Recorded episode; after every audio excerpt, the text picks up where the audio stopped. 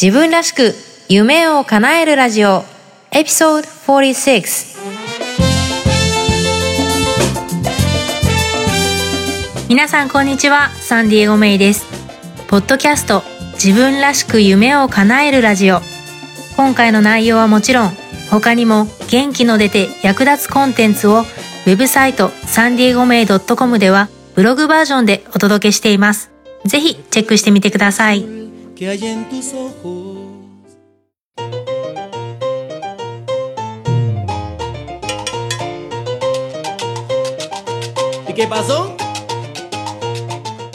こんにちは、サンディエゴメイです。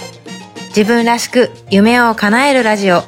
この番組は自分の強みを活かして理想の働き方と生活スタイルを実現するリスナーのあなたを応援する番組です。今日もアメリカはカリフォルニア州、私の大好きなサンディエゴよりカリフォルニアの青い空とサンディエゴの風が皆さんの心に届きますように。どうぞ最後までお付き合いください。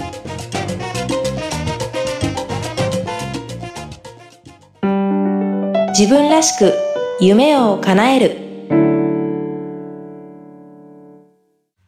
今日は少しセンシティブかもしれないトピックをお話ししようかなと思います。あなたの周りにはあなたの夢を応援してくれる人たちいますか？もし叶えたい夢があるとして、その夢を叶えるにあたって友達とか家族がブロックになっていると感じたら、今回のお話はあなたのためにしています。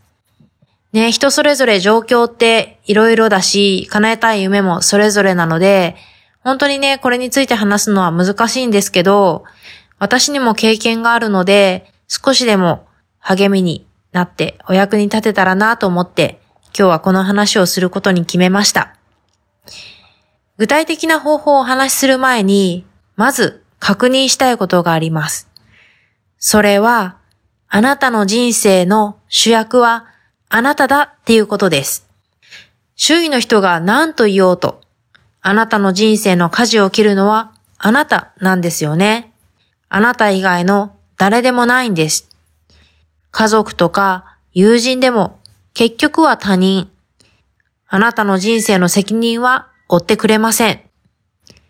あなたの人生はあなたのもので、決定権はあなたにあることを今一度意識してみてください。では、具体的に友人や家族がブロックになっている場合にどうするかということを考えていきたいんですけど、まあ一つ考えられるのは、その家族や友人と距離を置くという方法ですよね。英語の表現に You are the average of five people っていうのがあります。あなたという人は日頃付き合っている5人の人の平均値という意味ですね。あなたが日頃付き合ってる人たちっていうのはどんな人たちですか？あなたにポジティブな影響を与えてくれてますか？もし自分の周りにはいいインスピレーションをもらえる人がいないなぁと今感じていたとしたらどうしたらいいでしょうか？自分がいい影響を受けたいと思えるような人たちと出会うために積極的にネットワークを作りに行くこともいいと思いますし、直接誰かと会わなくても自分が尊敬できるいい人たちとネット上でつながって、ブログや動画などで発信されているメッセージを意識的に浴びて、必要であればお金を投資して、質の高い人とつながるという方法も現代ではできますよね。そうすることで、日頃付き合う人のレベルを上げることができます。もし、夢のブロックの原因が親にあった場合、なんか日本語では毒親って言われる単語があるそうなんですけれども、いわゆるそういう常識の範囲を超えた親の被害に苦しんでいる人がもしいたとしたら、カウンセラーとかセラピストなどの専門家の助けを仰ぐのも一つの方法です。特にね、親っていう存在は自分が何歳になっても無意識のうちにすごい影響力を与えてきてるんですよね。また子供っていう立場、これはどうしても弱い立場になってしまうので、なかなか拭いきれないこともあるんです。そういった場合は、プロに助言をもらって、被害を最小限に抑えて目標を叶える、生きやすくするっていうのも効果的です。なかなか日本ではカウンセラーとかセラピストに相談するっていうと、敷居が高いって感じられたりとか、周りの人に精神的に問題があるんじゃないかと思われるんじゃないかって不安になる人も多いようなんですよね。でもですね、女性起業家の常沢かほ子さんもこれ言ってたんですが、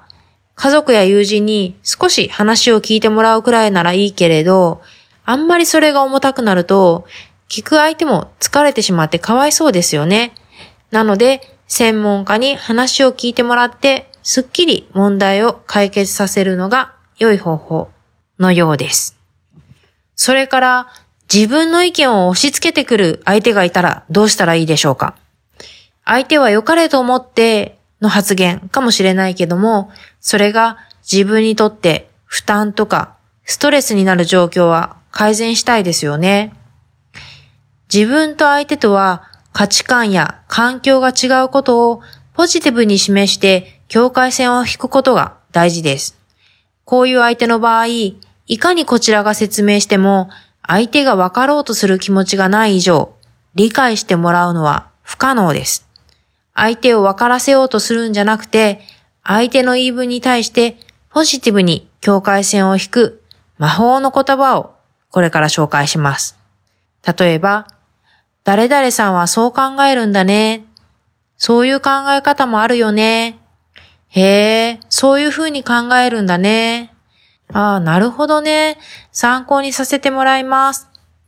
ね、一旦相手の言ってることを受け止めはするんだけども、受け入れることはせずに、相手と自分とは価値観が違うっていう風に上手に境界線を引く方法です。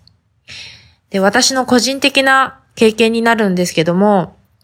そういう相手が現れた時に、もう議論するのがめんどくさいって感じてしまったりとか、相手の話を早く打ち切りたい、もう聞きたくないって感じてしまって、うなずくだけでスルーしてきた経験があるんですね。自分の境界線をはっきり引くことをしてこなかったんです。その場ではそれでよかったんですけど、相手は自分の意見に賛同していると思い込んで、その後どんどん発言がエスカレートしてしまったっていう苦い経験があります。境界線を引くっていうのは簡単なことではないですけど、心をポジティブに平穏に保ちながら夢を語えるプロセスでは必要になってくるスキルです。なんとなくできてしまっていることも、どこまでなら受け入れられるのか、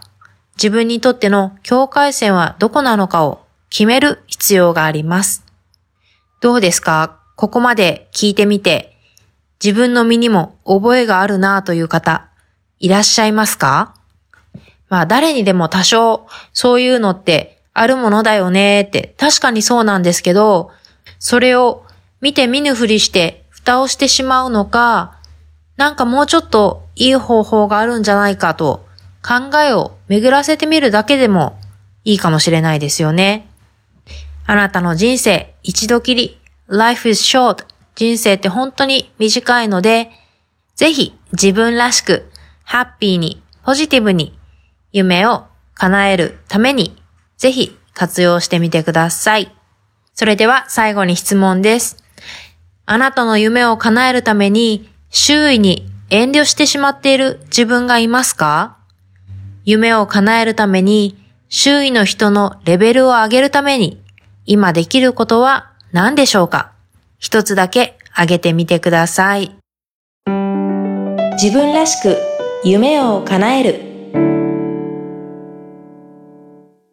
今日の番組いかがでしたか？ねえなかなか難しい問題だけど、意外と身近な問題なのかなとも思います。ブロックとなる人をどうするかという問題がある一方で、サポートしてくれている家族や友人に感謝することも忘れたくないですよね。このポッドキャスト、もし気に入っていただけたら、購読ボタンを押していただき、お友達にもおすすめしていただけるととっても嬉しいです。また、今日ご紹介した内容や、他にも元気の出て役立つコンテンツをウェブサイトサンディエゴメイド .com ではブログバージョンでもお届けしています。また、自分らしく夢を叶えるメルマガでは、ブログやポッドキャストでは紹介していないパーソナルなメッセージも発信していますので、サンディエゴメイド .com スラッシュニュースレターからこの番組の後にぜひ登録してください。11月も後半に近づいてきています。皆さん元気にお過ごしでしょうか？どうぞ体調を崩されないように、師走に向かって走っていってください。私も走っていきます。ということで、また次回もお楽しみに。Have a great day! Bye bye!